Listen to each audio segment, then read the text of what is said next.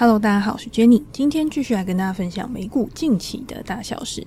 本集节目由法国雅漾赞助。皮肤有大小问题的人，不可能没听过法国雅漾。这次收到法国雅漾的邀请，才真正去深入了解这个品牌。雅漾在一九六六年就获得法国卫生局正式批准，有许多皮肤科使用。在欧洲，有很多人都会透过雅漾来照顾自己的皮肤问题，难怪雅漾的好被广为流传。累积大量的忠实用户，校正回归很适合用来形容这次我体验的产品，叫做舒敏修护保湿精华乳 Plus。皮肤敏感的人，皮肤常会波动起伏，这时候不求皮肤变美，只求能快快回到原本皮肤没事的状态。这支舒敏修护保湿精华乳 Plus 就可以快快的把不舒服的泛红、干燥、粗糙。迅速校正回归到原本健康的肤况。另外，因为我的皮肤是属于中性偏干，平常最重视的就是保湿力的耐久度，不然很容易又干又脱皮又痒。这支舒敏修护保湿精华乳 Plus 滋润度够，也不黏腻，用起来很有感，保湿很够力。保养跟投资一样，选对商品，长期持有。好皮肤需要时间照顾，但坚持一定可以看到成效。推荐给大家，法国雅漾这个品牌，Jenny 在 Momo 独家的限时优惠，连接在 FB Po 文，有需要不要错过喽。我也会把链接放在资讯栏。好，那回到我们的 Podcast，上一集的时候呢，我有提到我 Podcast 里面可以有 QA 的环节嘛，我才发现有很多的读者原来不知道其实是可以留言的，收到蛮多的私讯都问我说，诶，哪里可以留言问问题啊？他们也想问问题。所以，我今天呢就在节目里面再跟大家分享一次。如果你是用苹果 iPhone 的手机，或者是相关的装置，譬如说像 Mac 啊、iPad，都可以在 Apple Podcast 里面留言，然后给我评价，然后问问题，然后我都会在录之前去看一下大家有什么问题想要讨论的主题，把它放入插入到我的节目内容里面跟大家分享。那如果你今天不是 Apple 的装置的话，也没有关系，你可以用 Facebook 的私讯、IG 的私讯给我。我收到不错的问题，觉得可以公开跟大家分享讨论的，就会在节目里面，然后提出来跟大家做一个分享。也希望大家可以多多提供给我一些素材，让我在之后呢节目的内容可以更丰富。那最近呢，我们回到美股，美股的大盘最近还是在一个反弹的状况下嘛。我其实，在三月初的专栏里面呢，就有跟大家分享说，我觉得现在已经拉回到一个蛮重要的支撑位置。如果你是以基本面，譬如说我们用经济数据的趋势来看，我们用个股的财报，它有没有在一个成长的趋势上面来看的话，其实基本上大方向是没有什么改变的。但是股价的拉回，有的时候是市场上面情绪上面的一个变化。那在这个时候，你去看股价的一个量价关系，我觉得也是一个很好的参考指标。在这一波下跌的过程当中，可以去观察有哪一些公司大盘下跌，可是它跌的比大盘还要更少的，这个就是属于一个比较强势的公司。那如果今天大盘下跌，它跌的比大盘还要多，那它在未来反弹的时候，可能也会表现得比较弱势。那你今天怎么样去看一个压力跟支撑，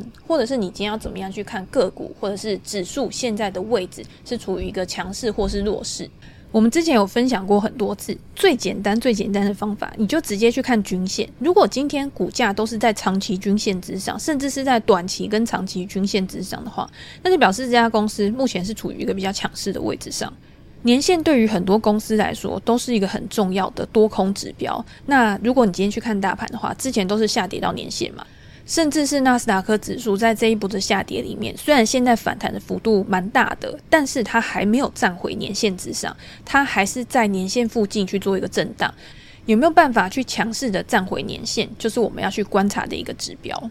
我自己的操作经验是，我不会去预测市场未来会怎么走。就算它有反弹，我们一定也是看到自己的进出场原则，看到我们设下的指标之后才会去进场。常常跟大家分享，就是顺势投资人，或者是你今天是右侧交易者，你比较喜欢做强势股的交易的话，那这个时候呢，势必需要牺牲一点点下档的获利。你不可能买在最低点，因为我们会要求更多一点确认性嘛，更多一点可掌握的获利空间，然后下档的亏损是可以控制的，也就是我们所说的风险报酬比。那大家在用风险报酬比这个指标去衡量你要不要进场，或者是你要怎么样去拟定你的进出场策略的时候，其实也是有蛮多不一样，就是不能一体适用的一些规则。比如说，假设我们以年线作为一个关键点位好了，那你在年线下方的时候，我可能设十个 percent 以内的停损，那我上档的获利到底有多少？我上档的获利有超过十个 percent 吗？如果你今天是十个 percent 的获利对上十个 percent 的亏损，那就是一比一的报酬比嘛。那如果今天你上档可以有二十个 percent、三十个 percent 以上。那当然，越高的风险报酬比，对于你来说，你的风险报酬比就越大，你的获利空间也会越大。那这个时候又会衍生到另外一个问题了，就是难道风险报酬比越高，你就越应该要去做这一笔交易吗？这个时候我们要去思考的又是另外一个问题，也就是说合理性的问题。一个股票的交易或者是一个期货的交易，期货它可能风险报酬比它抓的比较小，可是因为你一直在做短寸嘛，你短进短出，所以它累积获利的速度是比较快的。你不需要抓到很高的风险报酬比，你就可以获得很不错的报酬。那在股票来讲，又可能分为长期投资跟短期投资。你今天在做呃成熟股的时候，稳健成长股的时候，它的风险报酬比可能也不会那么的高，但是呢，因为你可以掌握的一个正确度，你可以掌握到的一个正确性。是比较高的，所以以时间来讲，你是用时间用复利的效果去累积你的报酬，那这样子其实又是另外一种不一样的模式嘛。那如果你今天是高速成长股，或者是你就是一个动能交易，你纯粹是以一个动量指标去选股的，那这个时候呢，你的风险报酬比可能就会抓的 range 是比较高一点的，因为它的不确定性比较大，它股价波动比较大，所以衍生出来它的风险报酬比的设定。一定又跟其他的股票，股性不同的股票，它一定是不一样的。所以这个呢，就是在这边提供一个观念给大家。那我也会觉得说，今天为什么之前一直提醒大家做交易记录是很重要的？因为风险报酬比除了我们刚刚讲的，你需要去辨识你所要持有的标的它的一个特性之外，你也要了解你自己是一个什么样的投资人。如果你今天是一个比较保守的投资人，如果你今天是一个比较长期的投资人，你是一个基本面的投资人，那你今天在衡量风险报酬比的时候，你可能就要去挑那种呃掌握度比较高、正确性比较高的。那如果今天你是一个比较呃灵活的，或者是你比较短线、你比较投机性质的投资人的话，那你在风险报酬比的一个拿捏上面，你可能就可以接受稍微高一点点的风险。当我们有操作记录的时候，我们去回溯过去的一些记录，你就可以很明显的看到一些规律或者是特征。你以为自己是一个可以承受很高风险的投资人，结果你发现你的交易记录里面让你赚钱的，或者是你特别常买的一些股票，它都是属于比较稳健型的。那你就知道你的认知跟实际上面可能是有一些出入的。你可以在后续去做一些调整。找到一个适合自己的投资方法，其实是比你挑对股票，或者是你今天很会预测啊，很会去呃找股票啊，更重要的一件事情。因为你可以持续更长一段时间的成功，然后一直复制对的交易，复制成功的交易，让你的资产可以持续的累积。好，那我们就回到美股的操作上面。那在指数的操作上面呢，之前我们的 Podcast 里面，或者是我们的专栏文章里面，其实都有分享过很多了。那如果是以个股为主的话，你要怎么样去找现阶段比较适合，然后比较强势的公司？我们刚刚有讲到，就是在拉回的时候，比大盘强的公司，就我自己的经验来看，在反弹的时候，通常也是会强于大盘的嘛。这个也是在波段操作的时候更适合我们去买入的一个标的。那目前站上年线的公司有哪一些呢？就是你可以去搜寻很多的网站，它其实都可以去搜寻说，现在它的股价是处在五十日均线以上、两百日均线以上。大家可以去搜寻 Finviz 这个网站，它就有提供这样子的一个功能。你直接拉一些指标，它就会把 list 全部列出来，然后你就可以去找，诶，有哪一些产业或者是哪一些公司是我自己比较想要去研究的。那比较简单，我们以大型股来讲好了，像 Tesla 或者是 Apple，他们都已经是站上年线，然后近期表现很强势的公司嘛。那还有像 Nvidia，它其实也是近期很强势的公司。刚好呢，就有听众问到 NVIDIA 跟 AMD 的看法。有一位美股新鲜人，就是他的昵称说，NVIDIA 跟 AMD 他都有投资，前者呢是损益两平，后者是在套牢当中。如果手上现在还有钱可以去加码的话，会加码在 NVIDIA 或者是 AMD 或者是其他的公司。那我的自己的加码方法或者是我选股的方法，其实都是很一致的。我们就以 NVIDIA 或 AMD 这两家公司来做一个讨论好了。刚好 NVIDIA 最近又有那个 GTC 大会嘛，然后市场还蛮关注这个 GTC 大会，它有公布一些什么样的新产品、新服务，还有它整合的一个状况是怎么样。以当前的情况来看，不管是以基本面啊，或者是可以想象的前景，他们公司未来发展的一个状况的话，我觉得大多数的人应该会比较偏好 NVIDIA 这家公司。如果大家有看 NVIDIA 我刚刚讲的 GTC 大会的话，你就可以看到它每一个产品线，或者是它可以应用的范围，其实是非常非常广泛的。你在看的时候，感觉就好像好像是无所不能的感觉。不知道大家会不会有这样的一个想法？在 CEO 黄仁勋他的一个 keynote 影片里面啊，他就有讲到他们现在可以应用的范围跟他们现有的产品，他有做了一个什么样的提升。第一个呢，当然就是他们专门为 AI 而设计的 Grace CPU 超级晶片，有望在二零二三年上半年的时候开始去出货。新的 Grace 它效能会比之前的那一代提升一倍。那他们这一次呢，也有推出新一代的 Hopper GPU，可以运行更大规模的人工智慧模型，比之前的 Ampere 架构呢，性能可以高出九倍。透过这样子硬体跟软体的结合，NVIDIA 它现在其实已经不是把自己设限为一个硬体公司了。以前我们想到 NVIDIA 就想到诶 GPU 啊、显卡啊这类型的一个产品，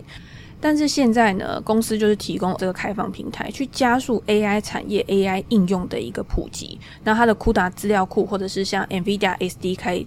都可以去帮助它的用户去解决运算啊、演算法啊，还有跟一些呃产业啊、领域啊去应用整合之后的复杂问题，帮助这些开发者呢可以更好、更快、更有效率的去达到他们预设的一个目标。公司也提到，就是说，如果今天去跟 NVIDIA 的其他产品跟服务去做一个堆叠的方式，去产生一个加成的效果，可以把这个速度、它的效能去提升数百万倍。这个听起来真的。我自己是比较没有办法想象啊，因为科学的东西其实真的就是非常的天马行空。在现在我们看到一个概念，然后他把它做出来，然后变成一个影片，变成一个图像来给我们的时候，因为实际的生活中可能还没有那么落地，可能还没有那么普及，所以你会觉得，如果未来这个想象中的世界，就是他们设想中的世界真的来到的时候，这个世界会变成什么样子？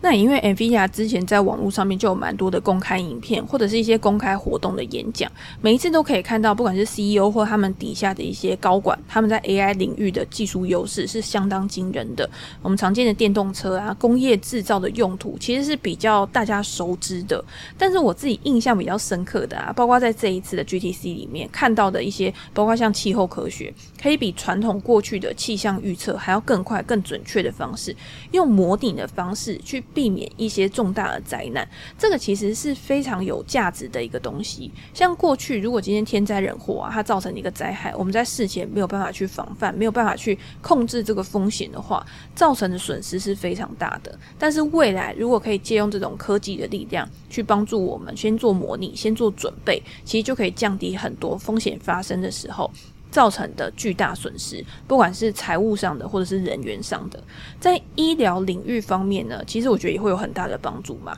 每一次在看到这种基因定序啊，或者是医疗相关的一些发展的时候，其实因为我们是医疗的局外人，我们没有办法很好的去了解说到底它整个运作的模式是怎么样子。但是在看了这次 GTC 或者是一些影片之后啊，你就可以知道。这个发展其实相对于其他领域来说，有可能是更突破性的，然后对于整个世界是更有贡献的。以前可能要好几天才能处理的一些数据，像医疗，它会有很多配对啊，它会有很多去解构它的一个基因的一个程序，要好几天才能有结果。但是现在借由这种科技，借由这种 GPU AI 运算，它可以缩减成几个小时而已。这跟我最近看到的一本书啊，不知道大家有没有看《天下远见》？最近出了很多跟疫苗相关的书嘛。那我自己是先看了《疫苗商战》这一本书，因为《疫苗商战》这一本书里面还有包含了蛮多跟商业、跟竞争，然后跟一些商业故事有关的一些内容，我觉得还蛮吸引人的。就像我说的嘛，以前在看什么基因定序啊，或者是在上市公司去研发疫苗的时候，他们背后的这种过程，因为我们一般人是没有办法去看到那个实际的情况，所以你看到文字叙述的时候，其实你是比较无感的。可是《疫苗商战》这一本书啊，它是从早期疫苗是怎么慢慢被开发出来的，到现在我们所熟知的新冠肺炎的 mRNA 疫苗，它是怎么被开发出来的？它是用文字很细腻的文字，很多的细节去帮你。描绘出来那个形象、那个故事的一个发展路径，你就会知道哦，原来背后有这么多人，他牺牲了他自己的时间，他贡献了他自己的专业，然后走得很辛苦，然后来到现在，成就了这么大的一个事情，这么伟大的一件事情，帮助这么多人可以去脱离疾病，然后脱离痛苦。我现在是只看了前半部分，就觉得还蛮精彩的。那当然，精彩的部分呢，不是他在疫苗一些专业知识，在前面其实内容读起来我是觉得有一点难的。我还一直去 Google 疫苗相关的专业知识，一些专有名词啊，让自己可以更了解书中作者想要传达出来的讯息，跟一些呃真的比较难、比较专业的东西。前半部分呢，让我比较更有感的地方是，早期大家一直觉得说 mRNA 这个东西它其实是很不稳定的。如果你今天去研发它的话，可以说是风险非常高，然后风暴比非常低的一件事情。你没有办法透过这个研究，在未来为你带来巨大的获利。那如果今天是学者、研究人员，他怕自己去投入到这个领域之后，他没有办法产出很多的论文，他没有办法产出很多的一个。相对有贡献的内容嘛，所以他没有办法去成就他自己的名声嘛，他就不会想要去碰这一块。那如果以药厂来说，他们一定是要以获利为前提。如果是上市公司的话，每天大家一直盯着你的 EPS，你怎么可能去开发一些可能比较没有获利性，或者是可能会失败的 case？所以也没有人要去研究。只能靠一些有满腔热血啊，然后他对这个东西真的是很有兴趣，他觉得这个东西真的可以去做一件大事的，他去投入时间去研究，慢慢的把这些人很多人，然后很多的结果去慢慢的堆叠起来，才让我们在现在有很多医疗上面的创新，然后持续的去向前。在看到这个内容的时候啊，你就会去跟投资这个东西其实有很深的一个连接。之前有一个读者问过我，他就说，如果今天有一些公司啊，它是没有那种符合道德规范的，就是他可能卖的东西，或者是他在平常在呃处事的时候，他没有办法去符合很高的一个道德标准。那到底投资人要不要去投资这些公司？如果这些公司很赚钱，然后 EPS 也很好，然后股价也一直上涨的话，到底我们应不应该去靠这些公司来获利？投资跟在做道德评价的时候，有的时候你面对的东西是很两极的，是很对立的东西，那你就要看。你的心里面，你的坚守的核心价值是什么吗？有些人他如果他今天就是他坚守他自己的核心价值，他觉得这些比较邪恶的企业，比较不符合道德规范的企业，他就是不想去碰的话，市场上面他认为还是有很多其他的获利机会。那这样子就是他自己的做法。那有一些投资人呢，他就是不管今天这家公司他做的是什么，他眼前看的就是我到底我在这个市场上面我的风暴比。符不符合我自己设下的原则？我是借由这样的方式去挑选我想要买的股票。那这个时候，公司的道德规范其实不在他选股的指标里面，那他就会去买入这些公司嘛。这个也是我认为像 ESG 这种就是跟社会责任有关的公司，他今天他把这个标准，把一个一般普世的一个标准去定出来的时候，全部的政府他都有在遵守，然后他去要求他们国内的企业去做这件事。自然而然，这个东西就有动机了嘛。你今天有动机，然后有人、有政府、有规范去 push 这件事情的时候，企业就会慢慢的从邪恶，然后开始为善。这个也是一个很好的一个发展啊。那如果大家都在鼓吹这样子的一个风气的话，有可能就可以改善整个商业社会的一个环境。那我们回到这本书，就是《疫苗商战》这一本书。有时候讲一讲，真的会突然又讲到别的地方去。那我们把它拉回来一点，《疫苗商战》这本书里面呢，我们刚刚有讲嘛，就是如果今天它是失败率比较高的，它是比较无利可图的一个 case，就不太会有人想要投入资源去研发这一块东西。那投资也是一样啊，以经济学角度，或者是。我们常见的投资原则，我们就是应该要把资源投入到最有效率的地方。你的资金要怎么样去做最有效率、最具获利潜能的呃标的上面？当一个东西需要投入的成本很大，但是它没有利润可以回馈，可是却对于未来这个社会、这个世界有巨大的贡献的时候，到底这些公司他们该怎么样去做选择？如果今天不是有一些不计成本的创业家、梦想家，然后他们愿意去投入一些看起来现在。有点不切实际的这种梦想跟想法的话，那世界怎么会进步？所以这个时候呢，就不免就是说，诶，其实有一些默默在做这些创新的人，甚至是台面上面有一些已经很有名的，像 Elon Musk，其实也是一个例子嘛。他们就是因为他们当初在提出某一些想法的时候，即便是有人反对，即便是有人讪笑他们，他们还是愿意坚持自己的梦想，然后走到今天，然后到最后变成一个非常成功，然后很有成就的一个人。好，我觉得真的有一点离题了，因为我们从 NVIDIA，然后讲到疫苗商战，其实真的有一点跨界跨太大。反正等我看完《疫苗商战》这一本书，再来跟大家分享。因为这本书真的很厚，然后又很难，所以看得非常慢。后面有很多跟商业相关的内容，应该会有更多的启发。那顺带一提，这本书是之前洞悉市场的人，就是写文艺复兴基金创办人故事的这个作者写的，也是我一开始对这本书特别有兴趣，然后想要赶快去读的原因。我们可以再绕回 NVIDIA，就是有一点绕太远，然后现在再把它圈回来。就在绕回 NVIDIA 呢，那再讲一下这次 GTC 的一个发表。那 CEO 黄仁勋一直以来，大家都知道，他都很看重人工智慧发展的领域嘛，在每次公开谈话的时候，都谈到，诶 GPU 对于未来的高效能运算啊、机器学习啊、人工智慧应用的一个重要性。他认为，第一阶段的人工智慧主要就是像我们现在常看到的图形啊、文字啊这些辨识，然后演算法去推送你喜好的商品、你喜好的服务。但是到了第二阶段，则是机器人系统的这个慢慢的普及，在我们收集了非常非常大量海量的数据之后，你要怎么样去建立一个人工智慧模型，然后再套用到它现在所谓就是现在越来越夯的一个主题——数位双生的一个模拟，然后最后应用端就是你要怎么样去操作，你要怎么样去训练这个机器人。透过这个数位双生，才能在远端去操作机器人。比如说，在汽车行业的应用上面，自驾车它的本质其实就是一个人工智慧嘛，人工智慧的司机，然后帮助你去做一个呃行驶，然后在地图的数据建构上面，甚至未来可以延伸到像智慧城市啊。它现在 NVIDIA 还有在做那个地图嘛，所以大家有兴趣的话，可以去看 NVIDIA 这个影片。你会有更好的那个临场感，跟实际了解它的应用到底会变成什么样子，真的还蛮精彩的。其实真的有点像在看那种科幻电影诶，大家以前知不知道？就是我们在看电影的时候，像以前看《骇客任务》啊，或者是像以前看不是《骇客任务》，是那个汤姆克鲁斯演的那个叫什么《关键报告》。那个时候你会觉得哇，里面的东西好像很炫。然后好像很神奇，可是换到现在来，你就会觉得那东西好像离我们不是那么遥远。那你在 NVIDIA 这一次的 GTC 里面，其实看到很多的影片，看到很多的应用，其实也会有那种感觉。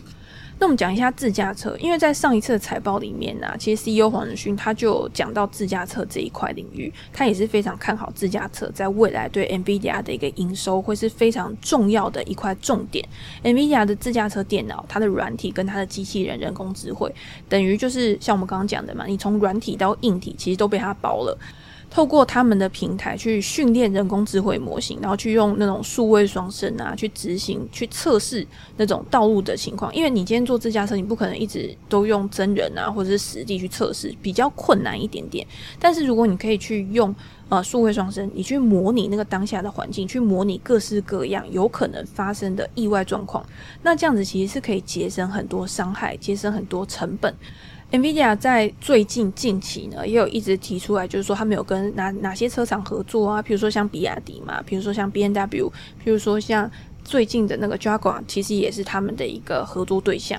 在未来两年呢，两年内，他们都会去采用 NVIDIA 这个自驾车的一个产品。那不只是汽车行业啊，刚刚我们讲自家车，其实就已经大家都已经很熟了。除了汽车，也可以应用到像零售消费公司，像是沃尔玛或者是 Amazon，也都是 NVIDIA 的客户。他们在生产物流这个方面，都可以透过刚刚讲的数位双生去降低他们的生产成本，去把资源。做到一个更好的一个配置，更重要的是减少现实世界当中不必要的浪费跟风险。大家都知道，Amazon 它已经在仓库里面就是部署了数以万计的移动机器人。你要怎么样去训练这些机器人？怎么样让他们比传统的一个方式、传统的递送方式、传统的拣货方式更安全、更有效的集货跟配送？透过数位双生来规划更好的仓库设计，然后去训练他们。在他们的影片里面也有相关的介绍。所以你看，我们刚刚讲了那么多，从什么气候啊、医疗啊、自驾车啊，然后到零售销售，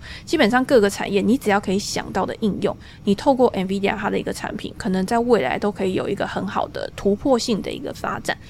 在整个 keynote 里面讲到的这些应用啊，其实最后嘛，到后来未来也需要很多数据中心的支持。今年初的时候，我们有讲到，在今年数据中心的成长会是非常大的，主要当然就是受惠几个云端服务商的需求仍然非常的强劲。应用越来越广，然后需求越来越大，参与的人越来越多的时候，对 NVIDIA 未来的营收一定也会因此受益，然后维持一个比较高速的成长。总结来说，刚讲了那么多，我认为 NVIDIA 这种从硬体平台发展到最后去结合多元应用端的这种商业模式是很有前景的，应该是可以延续一个非常长时间的一个发展。若以软体的层面来说，公司也表示在未来可以跟应用端一起去共享他们的营收，那就等于是有点像订阅经济那样子，你可以有一个更稳定的现金流，你在资本配置上面可以更弹性。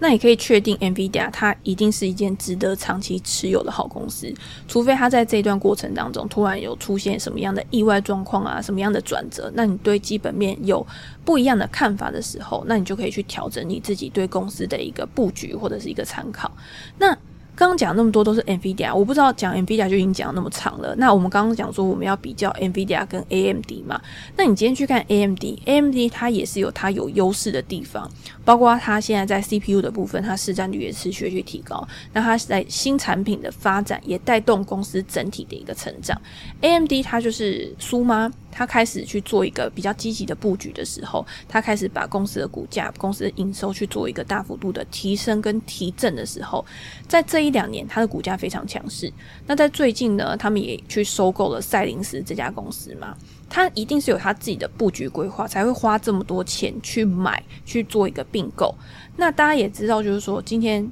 AMD 他在加入了赛灵思，他把赛灵思并购到他们的一个呃系统里面，把。并购到这个公司里面之后，它一定是可以带来中小的，不管是在数据中心高效能运算，或者是在未来 AI 运算这边，都有一定的一个优势，去巩固公司的竞争能力，才可以去跟像 NVIDIA、像呃 Intel 这些公司去做一个竞争。但是如果以现阶段的情况来看的话，我觉得 NVIDIA 它比较优于 AMD 的地方是。它的确定性，就是它整体的布局，现在看起来其实是比较完整的，也是比较有确定性的。那 AMD 它在并购之后，它未来的一个发展，毕竟它是比较。要讲比较慢嘛，就是它是后来才开始快步跑的。那它不确定性呢，相比于 NVIDIA 这家公司，我觉得是稍微高一点。如果它今天在并购之后，或是它在未来的策略上面有什么让人家觉得比较亮眼的、比较耳目一新的、比较特别的催化剂的话，那它的股价一定也可以带来更强劲的成长。只是这个更强劲的成长呢，它一定是伴随比较高的不确定性。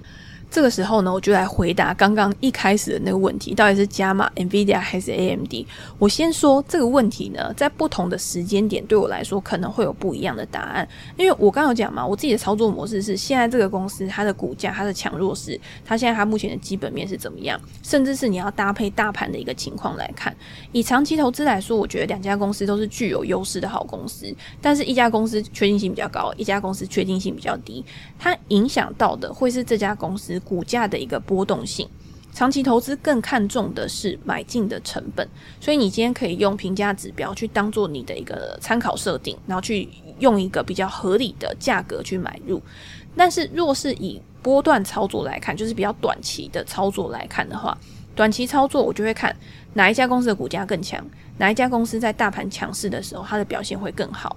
如果又可以搭配到短期的催化剂，比如说消息面或话题性的消息、财报这些消息，其实都算搭配形态来参考一个进出场点的话，这个我在我的专栏每一篇文章都有跟大家做过讨论跟说明，有看过的读者应该就不会太陌生。有兴趣的可以到专栏再看一下，再复习一下过去的文章。我最新的文章也有发一篇跟技术分析相关的教学，用这种基本的形态分析，其实就可以帮助我们去做一个更有效率的判断，强弱势的股票跟进。出场的策略。好，那最后呢，来回答一下 Pocket 读者的问题，因为大家真的很支持，就是在我讲了之后呢，真的有一些留言来问问题，也是我觉得还蛮不错，可以跟大家分享的一个问题。第一位呢，就是有一位 Nick Ken 留言，他说：“珍妮你好，听你的节目也很长一段时间，真心觉得这节目的知识含量很高。其实每次看到这种留言，就会觉得心情很好，然后一整天就会觉得很快乐。所以大家可以多多留言。然后珍妮说过，之前自己的交易频率不高，我目前刚入股市半年，自己的交易周期也非常长，想请教这种交易风格是不是就不用紧盯市场，避免被杂讯影响？另外，长期的价值投资，除了公司的基本面之外，是如何过滤市场？”讯息又会因为什么因素来调调整自己的仓位呢？第一个问题呢，我觉得比较重要就是，如果你今天交易周期很长的话，是不是就不用紧盯市场，避免被杂讯影响？我觉得这个大体来说，这个问题这个描述是对的。就是如果你今天真的是一个很长期的交易的话，你确实是不用紧盯市场。但是如果你今天是持有指数的话，你确实也可以不用去理它。反正今天你就是等到退休嘛，你一定是去累积你的退休金，然后等到未来用复利的力量去帮助你的财富做一个增长。可是如果今天你投资的是股票，你想要去长期持有一家公司的股票的话，我觉得你还是要应该定期去检视这家公司的基本面有没有改变。譬如说，他在每一次的季报的时候，因为美股它都是季报嘛，它没有每个月去公布它的营收。在季报的时候，公司在法说会里面，它讲了什么东西？它的营收成长是不是还维持在一个很稳定的一个步伐上面？如果今天公司整体看来它没有太大的一个转折的话，那你今天就不用再去费心，然后去看每日股价的一个涨跌，或者是一些真的是杂讯啊，一些利多利空分析师今天又调高目标价，明天又调低目标价这种东西。所以我们就以长期投资来讲，因为第二个问题就是，除了公司的基本面之外，是要怎么样去过滤市场的信息。呃，我觉得过滤市场讯息是看，如果有一些总经的资讯啊、经济的资讯的话，那当然会影响到股价短期或者是甚至一两年的一个价格。但是如果今天我们把长期投资拉得很长的话，大家会看到股市它跟经济的成长其实是走一个正向的关系的。那当一个国家它的经济长期还是持续向上的时候，大盘它长期还是会持续向上，只是在这个大盘里面，它的成分股一定会有变化。十年前。市值前十大的公司，十年后它市值不一定前十大，这个就是基本面转换造成的一个影响。那公司基本面呢？如果单独只是说基本面，这个有有点笼统。公司基本面又可以分成很多个。第一个就是它的财务状况，它的财务体质；第二个就是它的营收表现是不是有在成长；第三个呢，可能就是公司的管理层。如果今天有换管理层的话，那它管理层它未来的一个领导，它的未来的一个策略是怎么样？这个也是我们要去评估在基本面里面的。所以，如果你把基本面再切得比较细的话，其实要做功课其实是还蛮多的。只是长期投资不像波段，你需要非常频繁的去进出市场。一家公司或者是经济，它的一个变动趋势，其实不可能几天或者是几个月之内就大幅的反转，它一定是慢慢慢慢的变化的。所以你在采取行动的时候，即便你是有一点点落后也没关系。但是波段或者是短线交易就不一样了嘛，你需要很及时、很灵活弹性去调整你自己的一个投资组合。所以这个就是两边之间的一个差异。希望有回答到你的问题。那最后呢，就是有一位桃园木村古宅留言，他说：“说没人留言，马上就来吹捧、赞爆、推推，直接五星十灯一百分送给我。”听到这个呢，还是觉得很爽，就是很感谢大家。想请问珍妮，一天花多少时间在读书以及研究盘式？还是两者的作息是一样的？可以分享自己的作息和操盘时间就更好了。若以波段为主，或许就不如杰哥一样要一直盯。祝珍妮大大全家平安喜乐，各位听众轻松愉悦过生活。那这个问题呢，刚好很适合用来做一个结尾。跟大家分享我自己的作息，好，早上到晚上基本上呢都是做跟投资相关的事情。那中间当然会有一些区隔，可能做一些比较轻松的事情。那我不会太严格的去规范自己的一个时间，我只会先列出，就是说，诶，我今天我要做的事情是什么，我一定要把这些东西做完。我不知道算不算一个优点，就是我个人啊，其实是还蛮早起的。就是我会大概在七点多的时候就一定会自然醒来，所以早上是我觉得生产力最好的时候，然后也是我觉得我的意志力最坚定的时候。早上就可以做一些比较严肃的事情，譬如说我就可以看一下昨天晚上盘势发生什么事，我自己关注的公司有没有什么一些重大的发展，那把文章写一写，然后在 Facebook 上面发文，可以跟大家分享。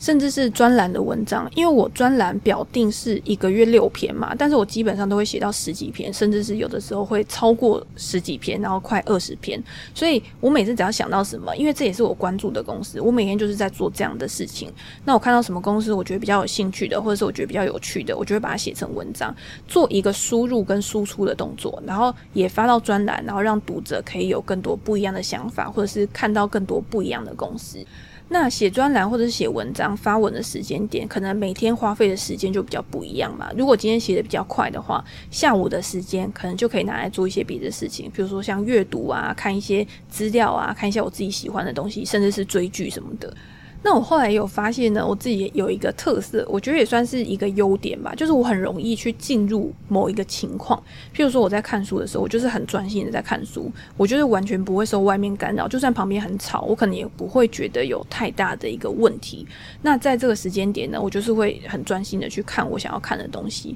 那我一次呢也不会只看一本书，我可能会看两三本，因为有的时候看一本书，你会看久了之后啊，这本书如果很硬的话，你会觉得。有一段时间，你就是怎么看你都吸收不进去。那这个时候，你就是要转换一下你自己的心情。我旁边可能就会放一本比较轻松的书，或者是我在这一段时间，我可能就会花个半小时或者一个小时去追剧，然后把自己的心情转换一下，然后把心情调整得比较轻松一点的时候，再回去看比较难的东西。我觉得大家可以试试看这个方法。这个方法是我自己觉得很有用的，就是你可以用间歇式的。譬如说，我可能规划我的时间，我可能一个小时或两个小时做一个非常需要专注力，然后非常需要体力。非常需要集中精神的事情，然后这两个小时或这一个小时做完之后呢，我就会抽半个小时，然后去做别的事情，甚至是你可以去运动，甚至你可以去做家事，你可以去洗碗，我觉得都是很好去帮你分散你的注意力，去帮你解除你那种很紧绷的感觉，然后等到你再回到你想要做很集中专注力的事情的时候，你会发现你的精神真的会变得比较好。那当然就到晚上，因为我有的时候也不只是研究盘势嘛，也不只是看书，我还需要做一些家事啊，我也需要煮饭。之前有跟大家分享过了，所以这这些东西加一加呢，其实一天时间很快就过了。给大家一个大方向啊，就是我觉得还是要做一些计划，可是你的计划不需要严谨，就是说，诶，我九点到十点要做什么，十点到十一点要做什么。你可以说我上半天我想要做什么，就是一个大方向；下半天我想要做什么，晚上我想要做什么。然后在这样子的一个情况之下呢，你可以去比较。呃，轻松的安排你的时间，比较弹性的安排你的时间。那有做完当然很好嘛。那如果没做完，你现在就知道，诶，这个事情它可能需要更长的一个时间。那你在安排你的流程的时候，你就可以做一些调整。那也因为就像呃这个读者讲的，他就说我是因为以波段为主，所以我的操作频率真的不会到那么高。短的话可能一两个礼拜，那长的话可能也会超过半年啊，甚至到一年以上。那就是看我买的成本是怎么样，然后市场有没有照我规划的去走。那这个东西我是不会去设限的，就是你进场点。是需要去做一个很好的规划，你出场点应该要想好，但是出场呢，一开始通常是设停损嘛。那当行情真的照你预期一直往上的时候，你会设移动停损慢慢上去，那没有打到你就不会出场。所以你平常在看这些资料或者是看一些公司的文件的时候，你只是帮助自己在奠定你自己的基础，在遇到任何意外的状况的时候，你可以更好的去做出反应。那杰哥呢？他是属于那种比较交易派、期货派的，期货跟股票的操作模式就完全是不一样的。有时候你会看哦，就是在那种行情波动非常大的时候，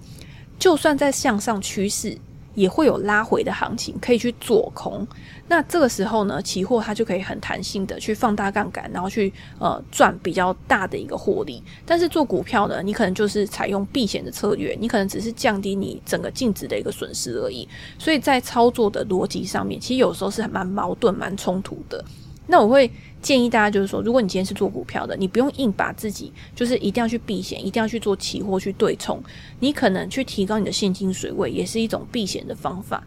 因为你今天用期货去对冲，如果你只是做一个短期的行情的话，你今天在卖出、你在买卖点的一个拿捏上面，一定也是要非常精准的，你就需要非常。呃，长时间的去盯盘，这个是一定的。但是如果你没有时间去盯盘，或者是你对盘势变化的敏锐度没有那么高的话，很容易就是变成多空双巴。这个我们之前有分享过。那还不如你就是好好的把股票做好，尤其是在美股。如果大家是用海外券商的话，海外券商通常有很多不同的操作工具。除了股票之外，股票已经是用保证金交易了嘛，然后你再可以用期货，然后再用选择权。然后现在期货有那种微型的期货，然后它可能保证金不用那么高的，然后它的一个一点。跳动的损益也不会那么高的，我是还蛮建议大家可以先学选择权，然后再去学期货，因为选择权跟股票它其实是有比较好的一个对应关系，然后也有比较好的一个对冲的关系，至少损失是可以控制的嘛。所以即便你没有操作那么灵活，其实选择权你也可以去限制你的损失，然后知道你的部位大概要放得多大，然后做出比较好的一个配置。好，那问题大家就回到这边，希望有回答到大家的问题。那今天真的加了 Q&A 之后呢，既然已经录到四十分钟，真的觉得太 magical 了。那也希望大家之后也可以多多留言，然后评价，也祝大家投资顺利。那我们今天就先跟大家分享到这边喽，拜拜。